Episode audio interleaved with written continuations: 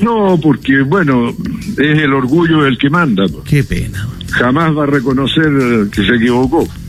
Nos querían mandar los cabros chicos al colegio si el ministro dijo que había sido un error el haber suspendido las clases. Bueno, porque empezaron a cantar victoria, hay unas maneras más populares de decirlo, ¿ah? limpiarse antes de. Otra más campechana que es poner eh, la carreta delante de los bueyes y empezaron a cantar victoria cuando todavía lo peor estaba por venir. Y eso se les advirtió, que había que ser prudente, que había que, eh, eh, bueno, lo dijeron alcaldes de derecha, de izquierda, de centro, de arriba, de abajo, no solo lo dijo la oposición, que había que hacer cuarentena. ¿Ah? y una cuarentena drástica en la región metropolitana. Pero no, y ahora, ¿cuál es el resultado? La región metropolitana al borde del colapso. ¿Para qué vamos a hablar de los hospitales? Todos han visto las imágenes, no tengo que explicar nada. Y eso ocurre por algo, tiene una causa. No, no solo la del coronavirus, que ya sabemos que es un bicho que anda ahí circulando subrepticiamente y nos, ataca por, por la espalda y, y por sorpresa sino que también por las medidas que tomamos los seres humanos para combatirlo. Oiga, diputado, el diputado Marcelo Chilling, señoras y señores, 10 con 5. Eh, habló hoy en la gente del Colegio Médico. La provincia de San Antonio y las comunas de Valparaíso y Viña del Mar necesitan cuarentena. Pero si es obvio, lo venimos diciendo hace 20 días. Oiga, diputado. Están muy cerca, están muy cerca. ¿Y qué va a pasar con la gente que necesita dinero, diputado? ¿Cómo se le va a ayudar a la gente? Bueno, el, gobierno tiene que poner eh, más dinero sobre la mesa si no hay otra alternativa. Ahora, han llamado a un acuerdo, lo han llamado acuerdo nacional pomposamente, yo creo que es un acuerdo para la crisis. Yo soy de los que en el Partido Socialista abogó porque aceptáramos la invitación porque somos gente responsable, y no nos limitamos a criticar, queremos ayudar a salir del hoyo que estamos. Pero bueno, eh, para nosotros un acuerdo nacional en primer lugar es fortalecer el sistema de salud ahora por la contingencia, pero para siempre. Acuérdese que la, la señora doctora china que descubrió el coronavirus hace como cuatro o cinco años atrás dijo que había otras cosas peores por venir. Entonces no nos podemos limitarnos a contratar ahora cuatro médicos para despedirlo en tres meses más. No, hay que fortalecerlo de manera permanente. Primera medida. Segunda medida, hay que instalar un sistema de protección del empleo con un seguro de desempleo fortalecido, que mantenga al máximo posible la renta que actualmente están recibiendo los trabajadores. Tercero, hay que fortalecer las pensiones ahora. ¿Por qué? Porque la población más débil frente al virus son los mayores. Y para que se puedan quedar en la casa y cuidarse, hay que darle pensiones dignas. Ahora, no mañana, ahora, ahora.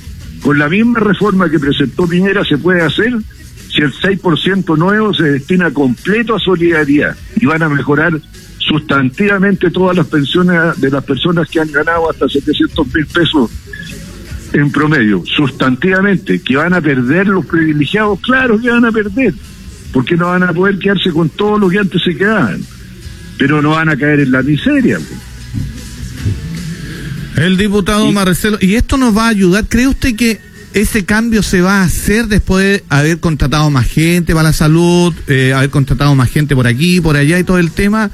¿Esto nos va a ayudar a que el Estado sea más protector con nuestras personas, diputado Chilín? Es que de eso se trata, Sandro, porque está visto que el sector privado, que no yo no desconozco, que le pone dinamismo a la economía, le pone algo de competencia, que mejora los métodos productivos para abaratar los costos, etcétera, etcétera. Pero ese sector privado que tiene esas virtudes no tiene vocación de protección social. Dejen de pensar, cuando hacen protección social hacen caridad cristiana ¿ah? pero no dan derechos a los seres humanos para que vivan con dignidad. Naturalmente que tiene que cambiar el papel del Estado en la sociedad chilena que se ha visto debilitado gravemente desde el 73 en adelante.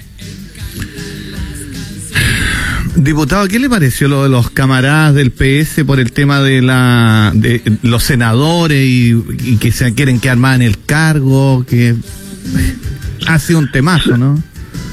Sandro, usted sabe que, bueno, así como desde el 2006 venía pidiendo la reducción de la dieta parlamentaria, el año 2012 aprobamos en la, cara, en la Cámara de Diputados una moción parlamentaria de la cual yo fui parte para limitar las reelecciones.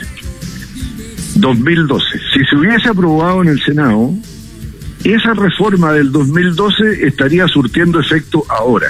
O sea, ¿qué significa eso? Para no ponerlo con un ejemplo de tercero, que para mí este sería el último pedido parlamentario, porque del 2012 a esta parte yo ya tuve dos reelecciones, que es el máximo que fija el proyecto de ley para los diputados, alcaldes, concejales, consejeros regionales. Mm. Y significaría también que para los senadores que ya tienen dos periodos no podrían volver a postular. Esto si se le da el carácter de retroactivo a la reforma, porque no es culpa de la Cámara de Diputados que el Senado recién ahora haya puesto en tabla la cuestión. Y el efecto que debió haber producido la reforma del 2012 para que no sea una nueva frustración para la ciudadanía hay que hacerlo vigente ya. Y para que sea vigente ya tiene que ser retroactivo. Yo naturalmente me mantengo en las mías. Suscribí una declaración como con 15 diputados más diciendo al Senado que tenían que aprobarlo con retroactividad. Y aquí eh, va a volver esta reforma a la Cámara de Diputados. Vamos a intentar revertir lo que hizo el Senado y ganar la retroactividad. Yo creo que la podemos ganar.